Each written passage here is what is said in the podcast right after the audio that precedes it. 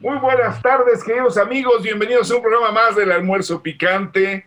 Estamos terminando este mes de enero y fíjense qué rápido se va el tiempo. Y con el tiempo también están llegando pues una serie de noticias importantes que habrá que analizar y en este programa vamos a hablar de ellas. Ya llegaron los primeros números del censo, el censo que se elabora cada 10 años y que se han hecho conteos cada 5 para ir viendo cómo evoluciona. Y ya sabemos cuántos mexicanos somos, por lo menos en un número mucho más cercano a la realidad, más de 126 millones. Hablaremos de esto y otros temas que vienen en los censos. Hablaremos también, por supuesto, del tema de este conjunto de laboratorios que se ponen verdaderamente rudos y que ya ha bautizado nuestro amigo Carlos como el Big Pharma, que tiene el control de pues, prácticamente todas las medidas. Hablaremos de esto, las vacunas y otros temas. Hablaremos también de los temas relacionados con este rumor terrible nefasto, yo diría, sobre lo que está ocurriendo con nuestro presidente Andrés Manuel López Obrador. Y de esos y otros temas estarán con ustedes Oscar Ruiz Vargas. Bienvenido, mi querido Oscar, como siempre. Y bueno, Ulises, nuestro distinguido y nunca bien ponderado Sigifredo Rodríguez Coria, que tiene toda la experiencia, el bagaje cultural, las capacidades para entender este y otros idiomas los demás no los habla, pero los entiende. Y por supuesto, nuestro querido amigo Carlos Gómez Bermejo, el hombre de las letras en inglés al derecho y al revés. Pues muy bien, estamos Qué poético anda, maestro. Y empezamos, nombre, nombre, si a la rima se le rima. Ahí vamos, este es el almuerzo picante.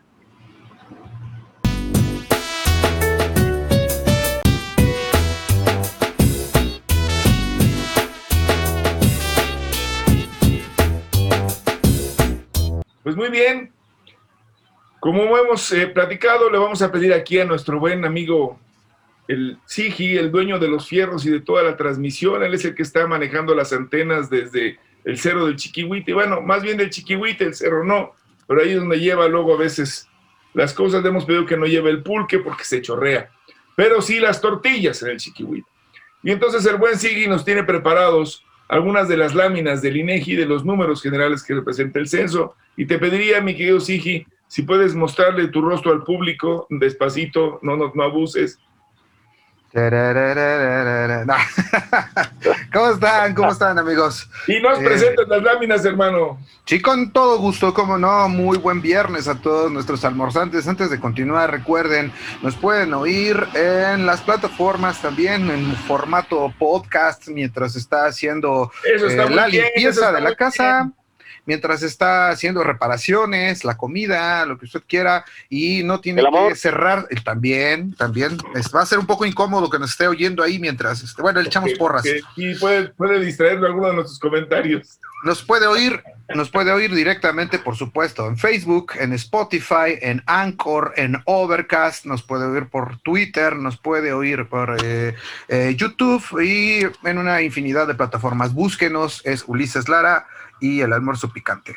Eh, ayúdenos con eh, Spotify, por favor, dele like y escúchenos en Spotify, nos interesa mucho y dele like. Y procedo a compartir entonces el... Eh, y en YouTube también que se inscriban, mi buen Sigui. Sí, que nos, que, nos ayuden ahí con, que nos ayuden ahí con unos likes, nos va a ayudar muchísimo.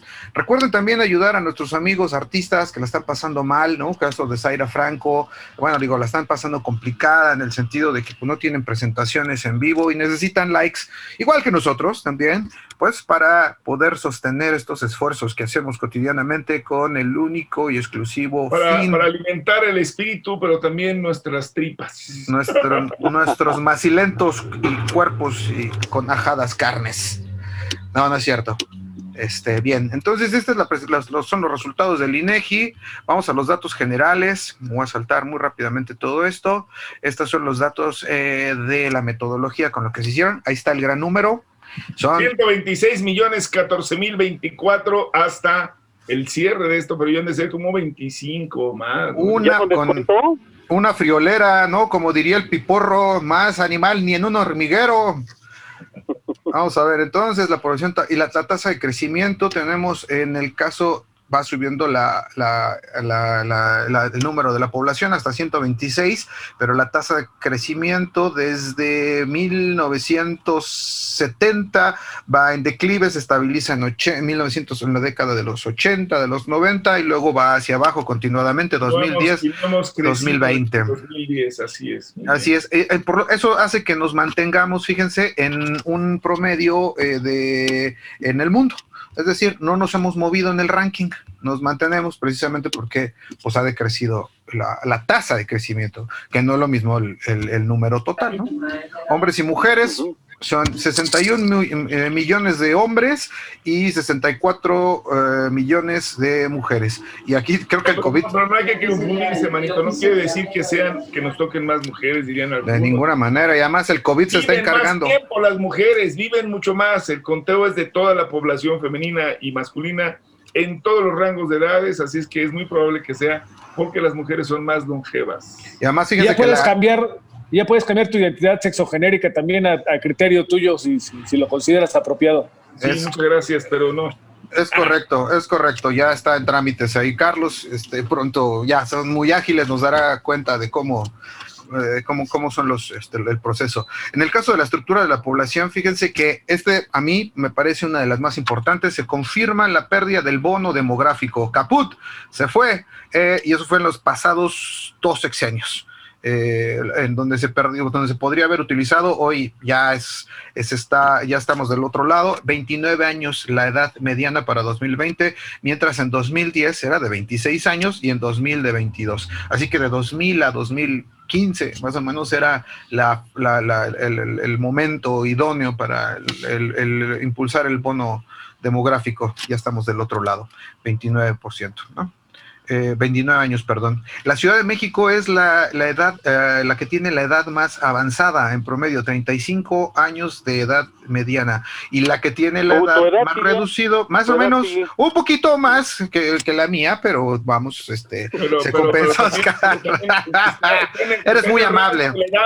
De la edad, que sigue en su casa. Y fíjense que Chiapas es la población con edad, eh, eh, mediana más, eh, más baja, solo 24 años, entonces ahí están, pues... Se explica obviamente por la capacidad y la infraestructura sanitaria y de servicios, obviamente. Chiapas sigue siendo uno de los estados más atrasados en estos dos renglones, ¿no?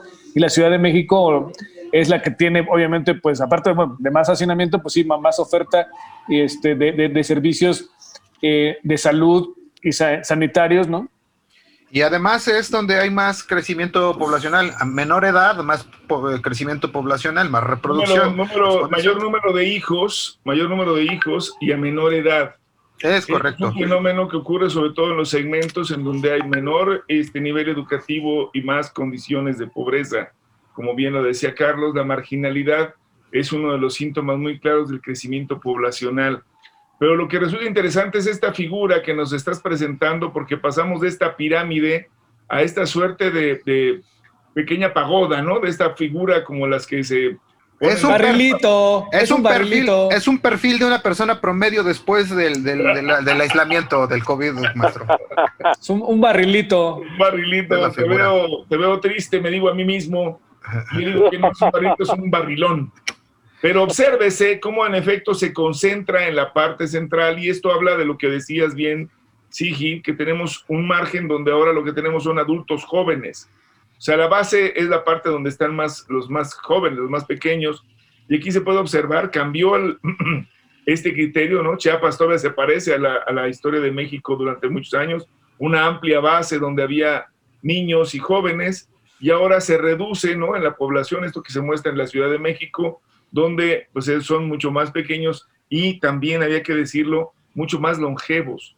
Las personas también en las grandes ciudades, contrario a esta idea de que no, pues es que vive en el campo, allá en Siberia, y por eso vivió 125 años, pues no, también tiene que ver mucho con los servicios de salud, los apoyos, el estilo de vida, la alimentación, el ingreso, entre otras cosas. Pues ahí está. Hay varios, hay varios eh, problemas aparejados, Ulises, cosas, eh, temas que has mencionado y has tratado en diferentes foros y artículos anteriormente, como por ejemplo también el, la, eh, el embarazo adolescente.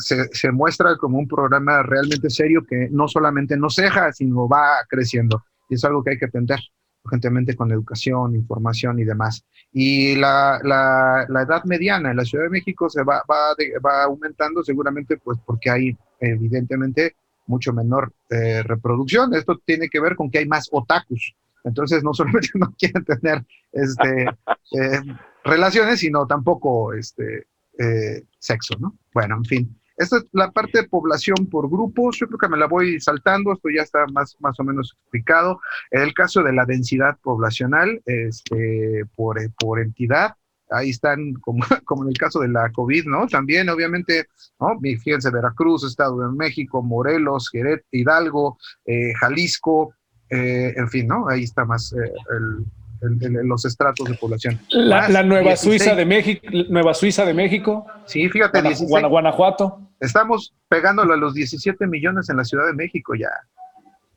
Una friolera también. Sí, está cañón. Ahora, también resulta interesante, digo, lo que los que nos puedan ver a todas, los que están escuchándonos por Spotify, queremos decirle que evidentemente la gran concentración está en estos estados centrales, digamos que sobre todo en la zona centro país, como se le conoce, Estado de México, Puebla, Ciudad de México, y por supuesto con mayor, menor proporción, pero ahí está Morelos y están otros que tienen un montón de, de gente. Y por otro lado, bueno, pues tienes estas poblaciones que también habían crecido mucho, como es el estado de Veracruz.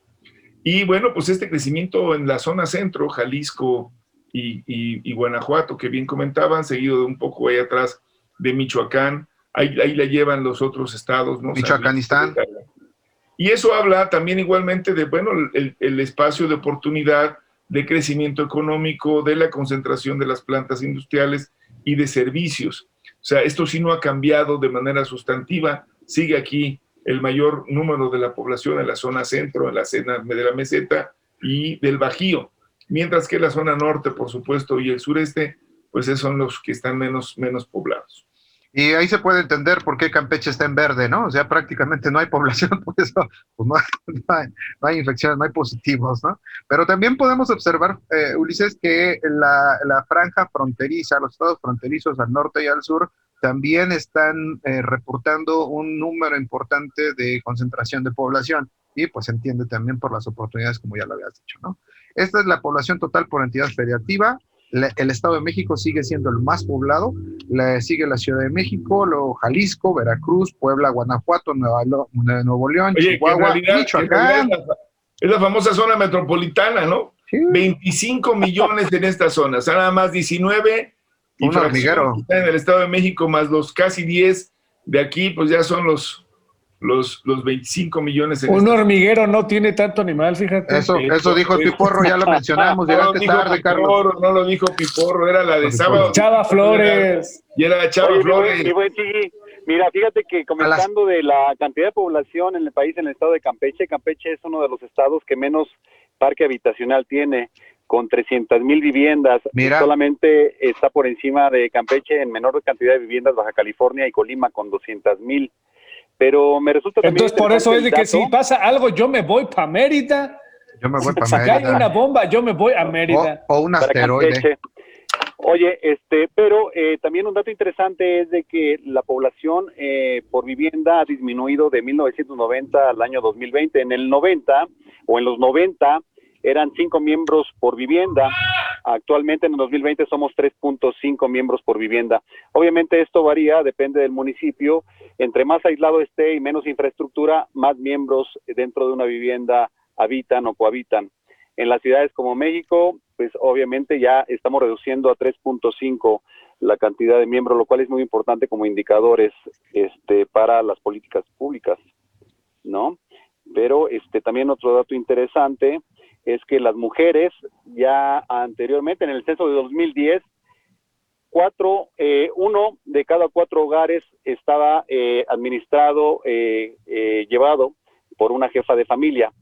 Y ahora la cifra es de uno de cada tres hogares hay una jefa de familia que se encarga de llevar las economías y las riendas del hogar. Dato interesante, ¿no? Las mujeres están jugando un papel cada vez más determinante. Completamente, Oscar, y creo que la demostración además también es en el número de hijos. Curioso también, aunque quizá no tan ampliado como lo quisiéramos, pero se ha disminuido sustantivamente el número de hijos por, por la historia que tenemos, sobre todo en las grandes ciudades. Es en la Ciudad de México, según lo que veo, y bueno, obviamente Quintana Roo, a veces cambia en otros lugares, pero es donde tenemos el promedio más bajo de número de hijos por mujer. Digo, en el sentido estricto, ¿no? Las, las eh, mujeres de 12 años o más en actividad reproductiva tienen un número determinado de hijos y el más alto sigue siendo pues la zona en donde tenemos pues el mayor número de, de digamos de situaciones más de mayor riesgo, Chiapas, Oaxaca, Michoacán, las zonas serranas, aunque aquí hay un crecimiento en Guerrero importante respecto al otro que es Zacatecas, habría que decirlo que la concentración fundamental es en estas zonas donde tenemos también población indígena y altos grados de marginalidad y pobreza. El caso de mortalidad, aquí hay un tema que no se va a abrir hasta dentro de unos meses más, lo anunció el INEGI, precisamente pues porque se nos atravesó toda esta, eh, este, esta problemática de la pandemia por la COVID-19, entonces está resultando complicado medir el exceso de mortandad, es decir, el exceso de mortandad para quienes no lo sepan y que ha estado muy, discutido en los últimos eh, meses, por obvias razones, es cuántos eran históricamente y su más su proyección en determinados meses. Había un estimado, había un estimado de mortalidad. ¿Y cuánto rebasa? Y entonces el exceso de mortandad, pues cuánto rebasa de todo eso y pues evidentemente pues hay mucho de eso, porque hay cosas que están aparejadas a la COVID, pero no necesariamente son... Eh, Aunque sí es, es cierto, sí, creo que lo podemos, digamos, generar. En el periodo, por supuesto que han fallecido muchas más personas. No había que solamente atenderlo al caso de COVID, porque tuvimos también esta famosa guerra y ahora reconocimiento de un montón de personas que han fallecido eh, a manos de temas delincuenciales, ya sea por el narco, ya sea por secuestro, por otras razones delictivas, pero también es cierto que eh, pues la, la pandemia eh, cobró pues una cantidad importante de víctimas y se ha dado un crecimiento superior al 30% respecto a los años anteriores. Y eso habría que reconocerlo y no en un afán de, de que se quiera tapar o no, o se quiera sobredimensionar, sino pues ante una realidad que nos rebasa. Ahí está y pega y pega con todo. Pues entramos al, tema de migración. Eh, nacidos en otros países, el total son 1.212.000 para el caso de, de 2020, comparado con 2010, eh, son solamente 961.121. Ese es el total, luego ya la división entre hombres y mujeres. Quiere decir, pues ha subido también. Entonces, aquí, aquí el fenómeno importante pues, es esta, esta, esta, digamos, condición también excepcional de el origen masiva, ¿no? Mi querido Carlos, me refiero al caso reciente que tuvimos de estas migraciones en masa desde Centroamérica. Exactamente, o sea, aquí tenemos a, los que colaboran en segundo y tercer lugar, ¿no? La República de Guatemala, con la cual es, más o menos natural, dado que compartimos una frontera, ¿no? Y actualmente hemos tocado el tema también en el programa. Y lo que llama la atención aquí es la República Bolivariana de Venezuela, ¿no? En el sentido de que de, que Ana están atravesando por, por, situaciones complicadas, ¿no? Este, un loquito se, se, se autoproclamó este gobierno, presidente, ¿no? Este, y, ha estado pasando y una, y una larga crisis, ¿no, Carlos? Porque eh, estamos hablando de por lo menos cinco años, ¿no? La llegada de, de, este, de este éxodo venezolano, digo, no fue de un solo jalón, por lo menos hasta que nos enteramos de que sí estaba poniendo anuncios que se puedan a vivir a la Narvarte, ¿no? Pero sabemos que, que sí son un número significativo, pero es de llamar la atención. Fíjense ustedes, de acuerdo a los datos y lo que declaran, se han quedado en México, estamos hablando de 52 mil, ¿no? Más o menos. O, pero si les preguntas, obviamente se, que se habían querido ir a Miami, ¿eh? Seguro. Segurito, no querían quedarse aquí, se quieren ir a Miami si les preguntas. Es más, inclusive a la población haitiana, ¿no? Que ya tenemos en, en, en Tijuana, eh, ya tienen descendientes en segunda generación de, personas que se quedaron aquí en la, migración, inclusive ellos pues también querrían haber pasado a Estados Unidos, ¿no? Eh, ahí está la distribución, Baja California, se entiende, se explica por sí solo que sea el que tiene más alto, pero fíjense, le sigue Ciudad de México y luego Chihuahua. Chihuahua ¿no? Ahí se encuentra la mayor migración, ahí tenemos la mayor población haitiana en. Tijuana, que ya no pudo cruzar, ¿no? De esos 160 y tantos mil que viven en la zona de la frontera de California, pues están en, en Tijuanita, ni más ni menos. Sí, Y, ya es otro tipo de migración, el caso de Ciudad de México eh, y Jalisco, por ejemplo, ¿no? Seguramente.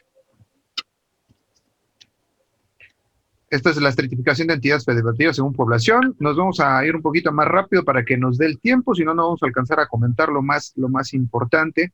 El saldo neto migratorio interno. Me dices, Carlos, si hay alguna parte en donde nos paremos para hacer algún eh, comentario. El Producto Interno Bruto, porque están señalándolo como una de las, de las cosas más graves. Se habla de una disminución significativa del, del PIB Nada más que la interpretación, obviamente, pues la refiere nada más a estos dos últimos años, en donde se habla de, a ver si la puedes ir localizando, sí, pero se habla de, de, de, nueve puntos abajo, lo cual de verdad es una, es una cosa que, si la ven ustedes en una economía, pues representa sin duda un grave, un grave descalabro dentro de nuestra circunstancia. Mientras vamos pasando a, la, a la lámina que solicitaba Ulises, podemos ir comentando muy brevemente. Miren el caso de eh, población de, eh, de, etnicidad, ¿no? Población eh, de tres años y más que son hablantes de lengua indígena. Fíjense, creció de 2010 a 2020, pero esto es más o menos en la misma tasa, ¿no? Es por la reproducción natural de todo el país en general,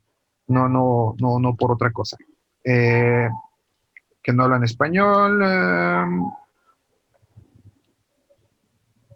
vamos a. Pero ya tenemos, ya tenemos también ese dato, ese dato de, la, de los afrodescendientes, también ya se midió con mayor claridad el tema de la, de la, de la etnicidad en sus otras dimensiones. Creo que esa hacía falta y la discapacidad. Son de los datos importantes, creo que lo podemos ir comentando. Sí, perdón, Oscar. De la discapacidad, cerca del 5% de la población a nivel nacional tiene alguna eh, situación de discapacidad y aquí eh, es un claro eh, punto de emergencia para el legislativo a nivel federal en el sentido de generar este, cuerpos normativos más propicios que acompañen a la movilidad y la prestación de servicios públicos. Estamos en pañales todavía en esta parte y creo que ahí nos da, mira, 20 millones 838 mil 186.5%. Una gran cantidad de, población en este rubro. Entonces, habrá que apurarnos a legislar en esta materia para generar una eh, mayor movilidad y mejor atención a este sector. Ahora, seguimos de todas formas acumulando el tema de discapacidad también mental junto. Y habría que decirlo, se han hecho recientemente algunos estudios y habrá que ver cómo se mide. Pero el tema de la depresión, la ansiedad, el estrés, ya son factores que están siendo cada vez medidos con mayor precisión en los indicadores para conocer de cómo nos encontramos en términos eh, emocionales. Y la realidad, compañeros, había que decirlo y decirlo al público, sin duda hace mucha falta y hace mucho falta también trabajo. O sea, tener claro el diagnóstico, pero también nuestra capacidad de poder reaccionar frente a ese tipo de fenómenos emocionales. Yo te pediría, sí, que aquí le dejáramos un poquito al tema y que nos diéramos la oportunidad, ojalá nos pueda acompañar nuestro amigo Vargas, para hablar de este tema de la economía, que ya lo empezaste a poner aquí y creo que sí es muy importante porque hay que hablar Ahora, vean ustedes, ahí está muy rápido, ¿no? En el sentido de cuántas personas están ocupadas en la población económicamente activa. Y seguimos teniendo un tema importante.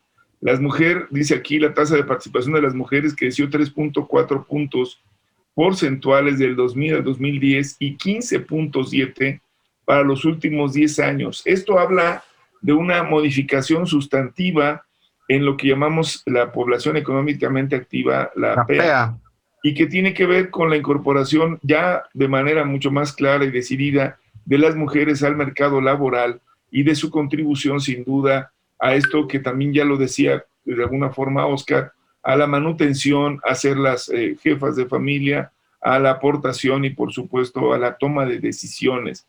Y esto sin duda también va a cambiar los rasgos de esta nuestra sociedad que durante mucho tiempo pues solamente perfilaba a la mujer como una dependiente dentro de este sistema patriarcal y que ahora con este crecimiento sin duda habrá que valorar de una manera distinta, sobre todo mucho más equitativa.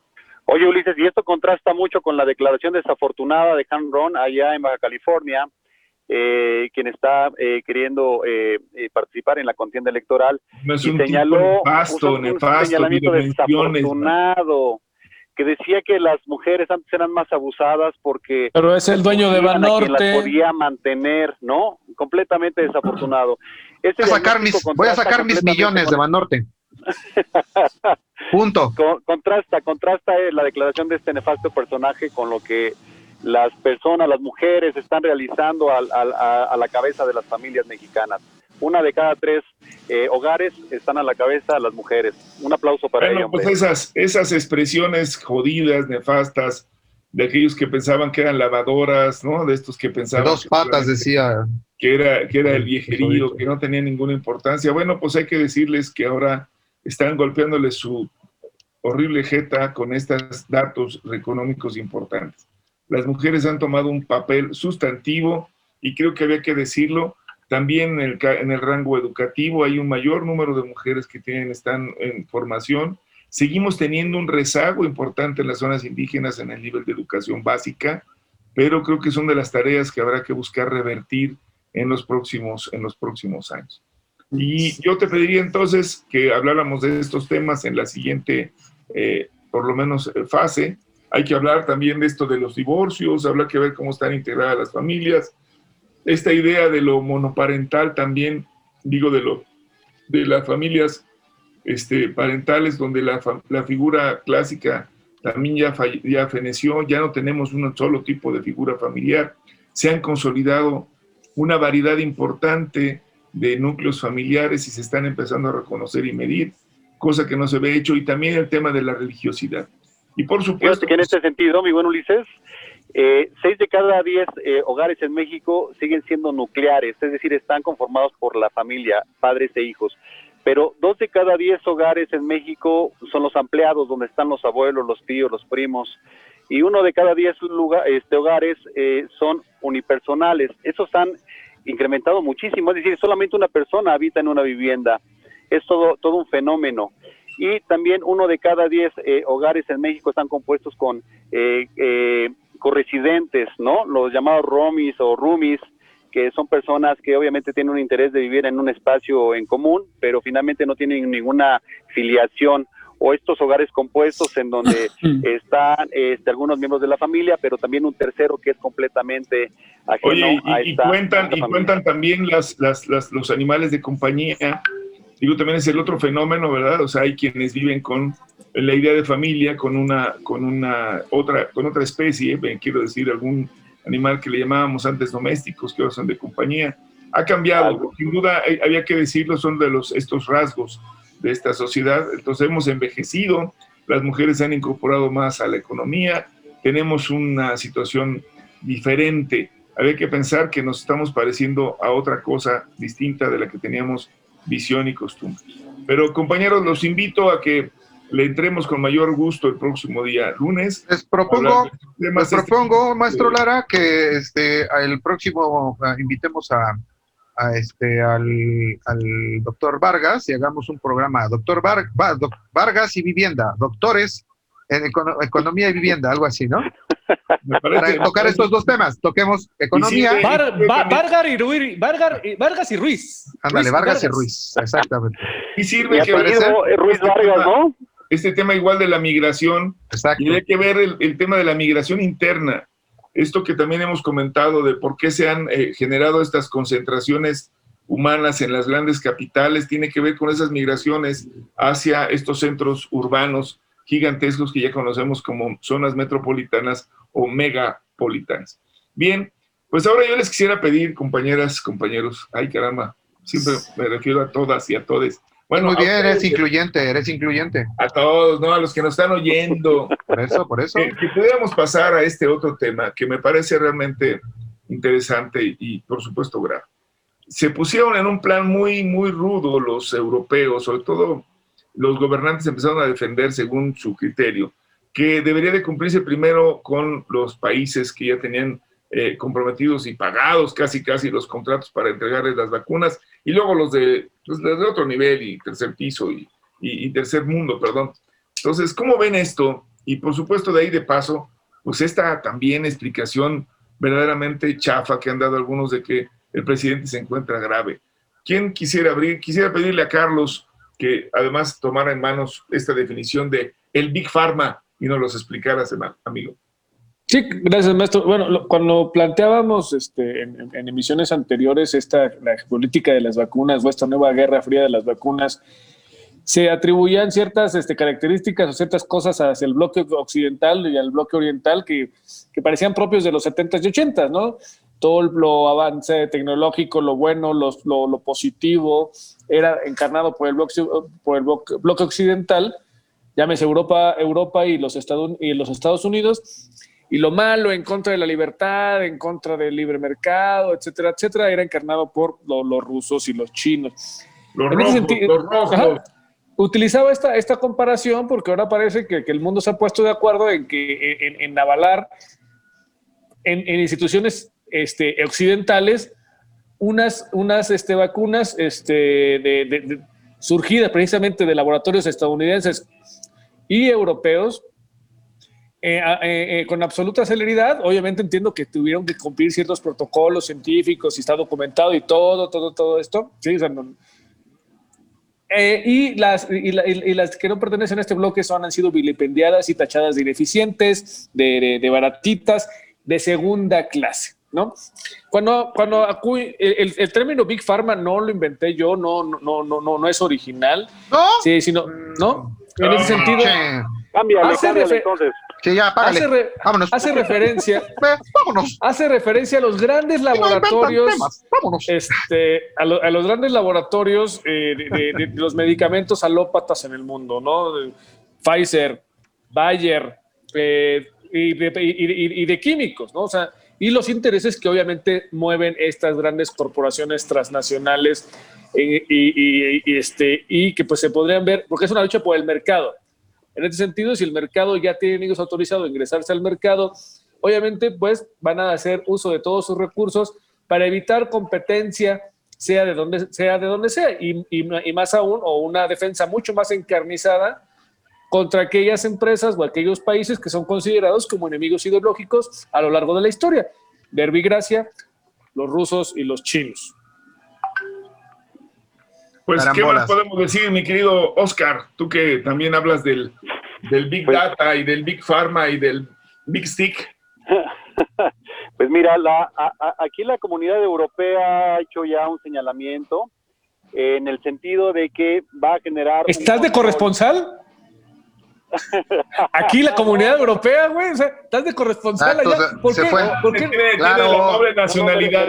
A él sí le pagan viáticos, Gandallas, este Además, fíjate bien, se fue manejando. O sea, reconoce su esfuerzo. Cruzó, cruzó el túnel del Atlántico. no, eh, me refería aquí en este tema, ¿no? Eh, eh, en el ah. presente tema. el interés de la comunidad europea ahora por defender este sector estratégico de la salud con todos sus coterráneos, este, obviamente está poniendo en marcha una cuestión, una situación violatoria a, obviamente, eh, la personalidad y la capacidad y el desarrollo de las empresas propiamente. En este caso, eh, AstraZeneca, que trae bandera eh, anglosueca y que finalmente tiene algunos puntos de producción y desarrollo eh, de, fármacos en la comunidad europea, no propiamente en Inglaterra y en Suecia. Ahí tienen algunos, pero la mayor parte están distribuidos a lo largo de la franja europea. Y bueno, eh, la comunidad europea ha señalado que no se van a poder hacer eh, exportaciones de estos productos, de estos fármacos, de estas vacunas, en tanto no se suministre prioritariamente a la comunidad europea, lo cual pues obviamente está fuera de sí. Para los ingleses no les viene tan pesada esta medida, pues no, porque ya les gustó aislarse, ya les gustó aislarse. No, y además, ¿sabes qué, Ulises? Desde la declaración del Brexit y este proceso, a ellos ni les va ni les viene lo que señale la Comunidad Europea. Entonces, ellos están cubiertos de alguna manera con esta empresa que tiene bandera británica y sueca, y pues no, no, no les viene mucho el pesar en esta parte. Pero, pero la verdad es que, que además de ese contenido, digo, poco ético que bien acabas de comentar, pues también vemos estas medidas proteccionistas, ¿no, mi querido Sigi?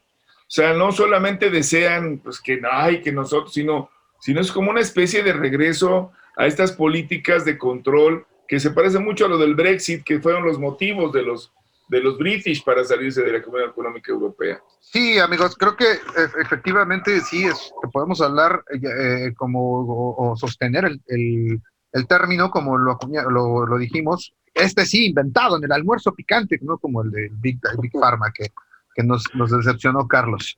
Este, eh, eh, el hecho de la guerra de las, de las vacunas. Efectivamente, hay una doble guerra, ¿no? Lo cual es, es, terrible, porque una es de geopolítica y que tiene que ver con, con, los, con los países.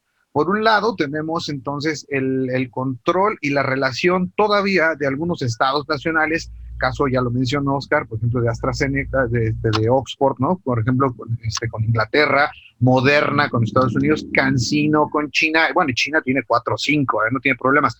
El, el, centro Gamaleya ya también tiene tres o cuatro autorizadas allá y que se vienen, son de las primeras que se estuvieron aplicando.